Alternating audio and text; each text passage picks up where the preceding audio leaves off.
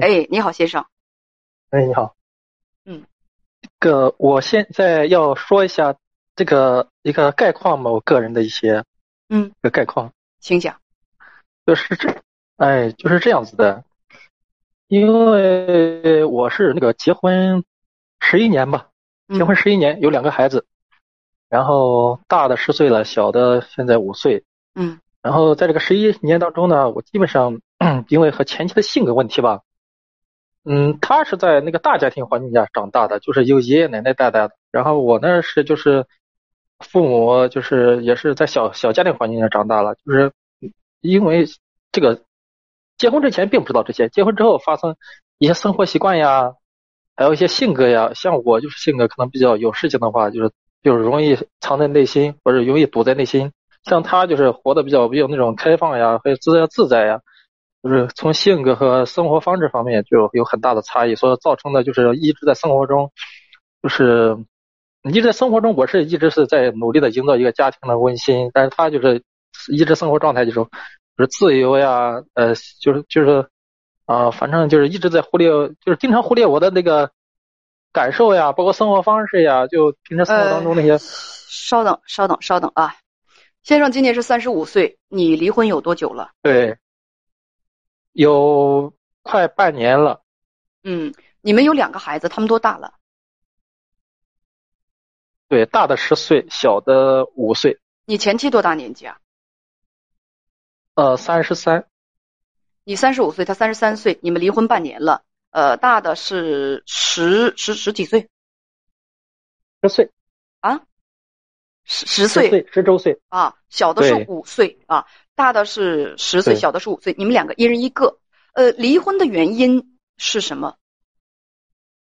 离婚的原因就是还是因为生活当中性格的不合，还有就是生活方式的不合，嗯长期以来造成的积压，还有交流上就是可能出现问题的时候，因为也出现过问题，可能交流的方式也沟通的方式也不合，最终造成了最后这个结果。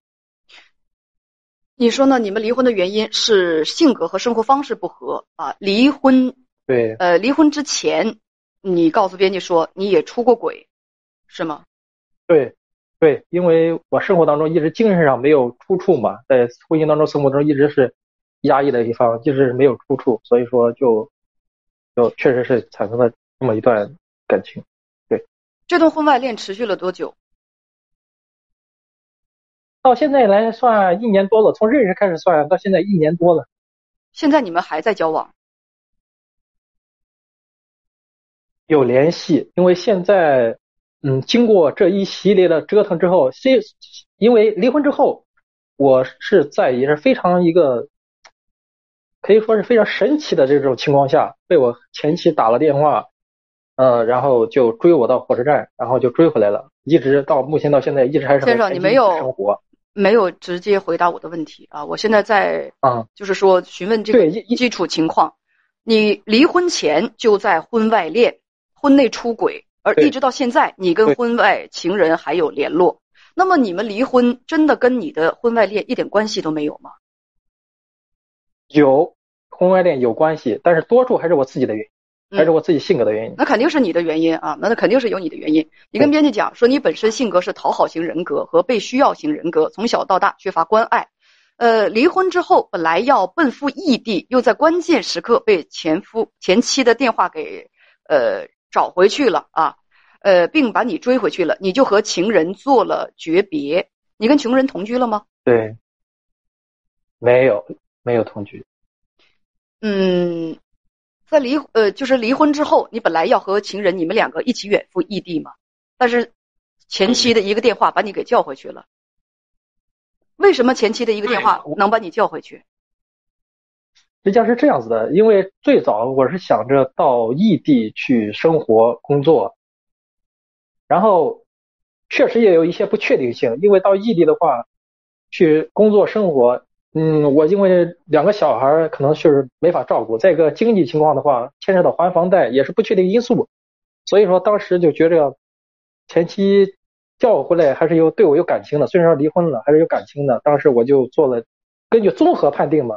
综合判定，我就跟着前妻就就前妻追我回来，我就跟着前妻回，就是就是回回回去了，回去了，并一直生活到现在。但是就是说，他这个感情毕竟还在，人家到最后就是我那个那个他他到最后一直你那个他是什么意思？你的情人？他也是，也不算不能说是情人，因为从性格上来讲啊，从性格上来讲，还有从两人的这种。他不是你的情人，认知啊，你怎么判定你们之间的关系？你们之间是什么关系？如果不是情人的话，是什么关系？如果不如果不考虑生活的话啊，就是不考虑家庭和生活的话，这怎么能不考虑呢？我的，这怎么这两样婚姻和家庭怎么能够排除在外呢？现在从我是这么认为的，从现在是从我个人的情况来讲的话，呃，嗯。人，我的他愿意愿意到我所在的城市，然后我的家庭也不会，就是从客观上来讲也不会有任何影响，因为也可以一直照顾我。先生，你跟这个你的他说的可真好听啊！你们两个谈情说爱，对吧？嗯。你们两个发生关系，对吧？对。你不，他不是你情人是啥？那我现在我是单身呀。现在现在我是单身呀。那你现在管他叫你的女朋友？那你现在你如果是这么讲的话，要要从要从严格严格意义上，就是单从不考虑个人情况的话，那他肯定是我的我我喜爱的人呀，我喜欢和呃我我喜爱的人呀。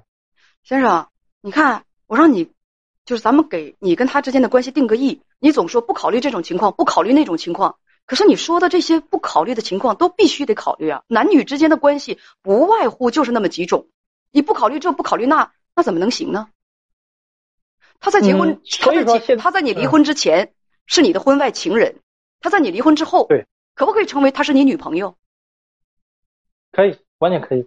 对呀，那不就是这不是就是这这几种关系吗？什么妻子啊，或者是女朋友，或者是婚外情人、炮友。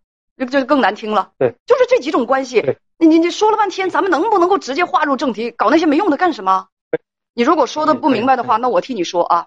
说前妻啊，说又在关键时刻，就是你写给我们编辑的，把你追回，你就和情人做了诀别，就是离婚之后，你再一次选择了前妻。接，但是接着峰回路转，你又写到，但是和你情人的感情还在，就又联系了。这又联系了是啥意思？说最初是想帮他一起走过难关，最后感情越陷越深。那你这个帮他走过难关越陷越深，是你离婚之前还是离婚之后的事情？离婚后。离婚之后，那么那这个时候你在和前妻离婚不离家吗？对，没有离家，一直还是生活在一起。也就是说，你一边跟前妻生活在一起，一边还和情人在一起，是吗？联系不是在一起，是联系。这种联系是这种联系是什么性质？感情上的吧。感情上的，那也就是你是一个脚踩两只船的渣男喽。你也你要这么认为也可以，这个这个这个也可以，因为好吧，这个事情我就是这么认为的。我前期也知道，嗯，对。然后呢，说那个。最后感情越陷越深，你一边跟前妻同居，一边又跟他感情越陷越深，不是个脚踩两只船的渣男是什么呢，先生？你这这怎么定义呀？我没有办法风花雪月的从情感和从从人性的角度再分析出别的东西来了。咱们就把一切遮羞布赤裸裸的撕掉，你就是一个脚踩两只船的渣男，而且之前是一个婚内出轨的渣男和一个不合格的丈夫和不合格的父亲，是这样吗？对，好的，懂了。说呢，感情越陷越深，异地的他，异地的他就是你这个情人。后来私下里多次不远千里又来找你，你写到最后你也勇敢一次破了自己的心结，到他家里去了一趟，和他妈妈还有孩子一起包了饺子吃了饭，也想了了心结，去见人家的亲人，叫什么了心结啊？以什么样的身份去见人家的亲人？呃，对，那你这个。对，女朋友她有家没有家？有丈夫吗？离婚的？没有。对。她是离异的，是吗？她也有孩子。对。对。嗯，不是，而且我我就觉得去见人家的亲人，还有人家的孩子，包饺子吃饭，这叫了什么心结啊？这怎么叫了心结？我我本来是要去的，但是没去呀。我去了，那肯定要把我想做的事做了嘛。本来我就是要去的呀，但是我没去呀。我想把我想做的事也做了呀，这个当然是要要了了心结呀，怎么会不了心结呢？我不明白，对不对？不是你跟编辑讲而且老师说，而而而且而且老师还有一件事，我觉得你刚才说的都有问题。我首先第一点，我从来没有对不起家庭，包括孩子，孩子和家庭，我我从来包括到现在，我都是一直在付出，孩子也是都是我照顾，家里的一日三餐各方面都是我在弄，只是说在感情上，感情上我有问题，我和我我和我前妻也现在也是在也也达成了，先生咱们俩这么这么说啊，咱这么说，刚才我说你是不负责任的渣男，你不满意，你说你没有对不起过家庭，我问你婚外恋是不是对不起家庭的事情，是不是在婚姻当中原则性的错误？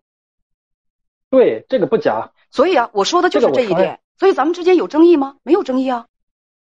那婚后现在是婚后，这个现在是离婚后。离婚之后，我觉得我说你脚踩两只船，这个有问题吗？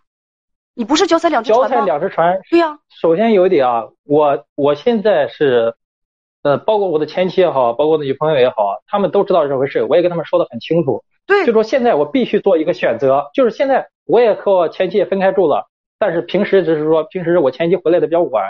回来的比较晚，我就是平时，嗯，孩子放学之后，然后做做把饭各方面都做好，然后孩子作业辅导好，然后我就我就离开这个居住的家庭，我到另外一个地方住。现在是一个这个一个模式，这个模式情况下呢，就是说我现在要做一个抉择，知道吧？你明白吧？就是第一种抉择，就是说我确实对，因为一直以来对家庭的付出，各种付出啊，包括前期的感情啊，确实还有，确实是确实是一种复杂的感情。可能超越了这种可能就正常这种这样的夫妻之情，因为毕竟生活这么多年了。然后第二个情况就是说，如果说我选择了和我前妻在一起，那我面对现在的他的这一份感情，他愿意就是奔赴于我，接受我现在这种生活模式，就是说，呃，只要我跟我前妻这种男女之情断了。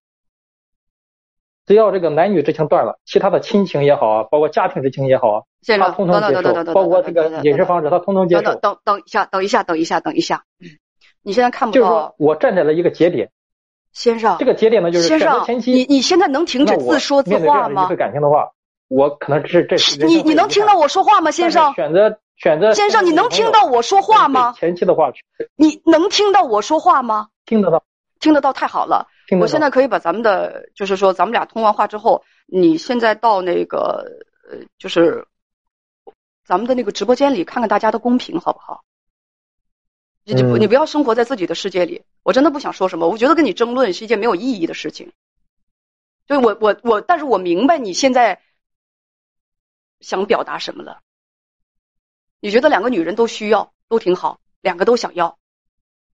问我这种情况怎么解决？现在就是做一个抉择，我现在要或者是要要哪个，是吧？做抉择，或者是要哪个？对，我现在很明显就是要直接明经做一个抉择嘛，就很清楚，就是这一点。我并没有说两个都想要，就是说做一个抉，在这个情况下做一个抉择。我现在需要做一个抉择，需要一个很很简单了，你想要哪个你就要哪个呗。你你想你你跟哪个感情更好你就要哪个呗。我不想跟你争论的话，我就会提出这一句话。那你会说，那我还来问你干什么呀？那不就是因为我选择不了？那你知道你为什么选择不了吗？因为你太自私啊！你什么都想要啊！你就不要那么自私，然后就做出自己的选择了。问问自己的内心啊。然后你如果觉得我回答不满意的话，就哎，叶文太不客气了，这个态度对我太不好了。你可以到公屏上，你可以到公屏上来看一看，就是大家是怎么说的。我跟你，我跟你说句实话，你不知道，你不知道。你看完了之后，你你会觉得我对你是非常客气的。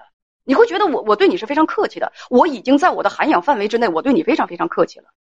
就是大家，我我我跟你讲，大家说什么，你你自己亲眼去看看。我建议你亲眼去看一看，因为有很多的东西我不方便，我不方便说出口的。听我说完，我不方便说出口的，你就去看一看啊，你就去看一看，因为我真的是不方便说出口。不，我不方便说出口，我也没有什么可说的，真的，先生，我就觉得呢，你你你，我不管你自己评价自己是什么样的人格，但是呢，有些东西它是客观事实，我们得认识到，我们不能用很多的造作的语言，把自己真实的，把自己真实的品行和态度给遮盖起来。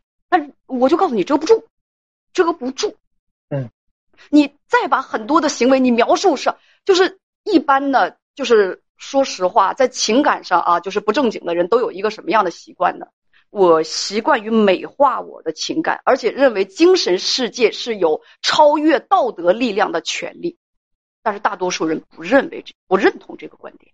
对，大多数人看不认同这个观点，为什么判断是你的观点对，还是是大多数人的观点对？有一个标准，就是你的这种做派做法有没有伤害到他人？如果对他人造成了伤害的话，就是你的手鼠两端啊，你的犹疑不定。啊，你的自私自利，你的对两个女人的情感占有，你看有没有伤害到别人？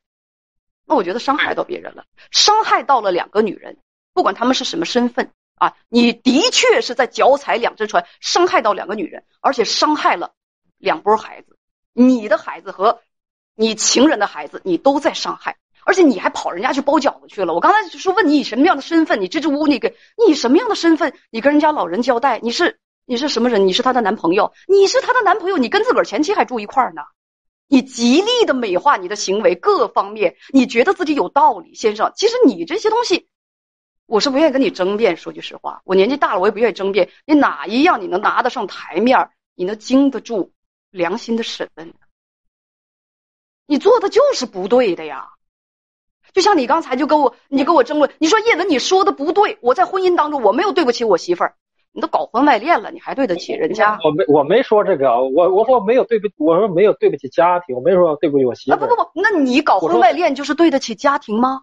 这个有啥可争论的？搞婚外恋对得起家庭吗？那那这个就不说了，这个东西你要呃没有道理的话就不说了。嗯，对对，我要跟你争论的话就不说了，因为这话是对你的人身攻击，你觉得不舒服。可是先生，你来找我来干什么的？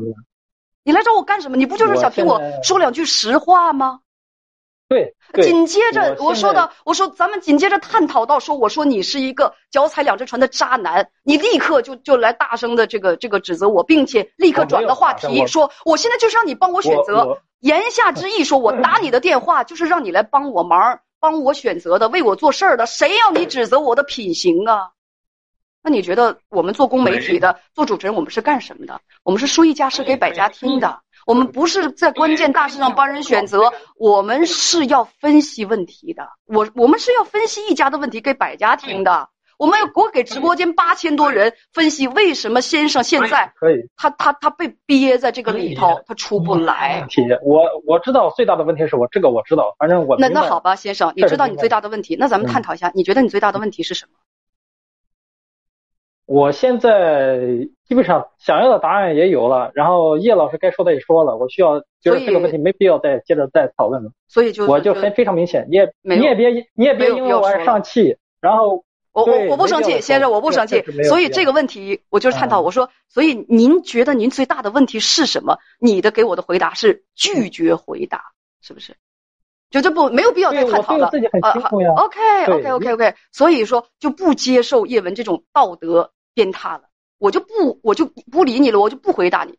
那好的，先生，我的建议就是，现在到我们的直播间公屏上去看看。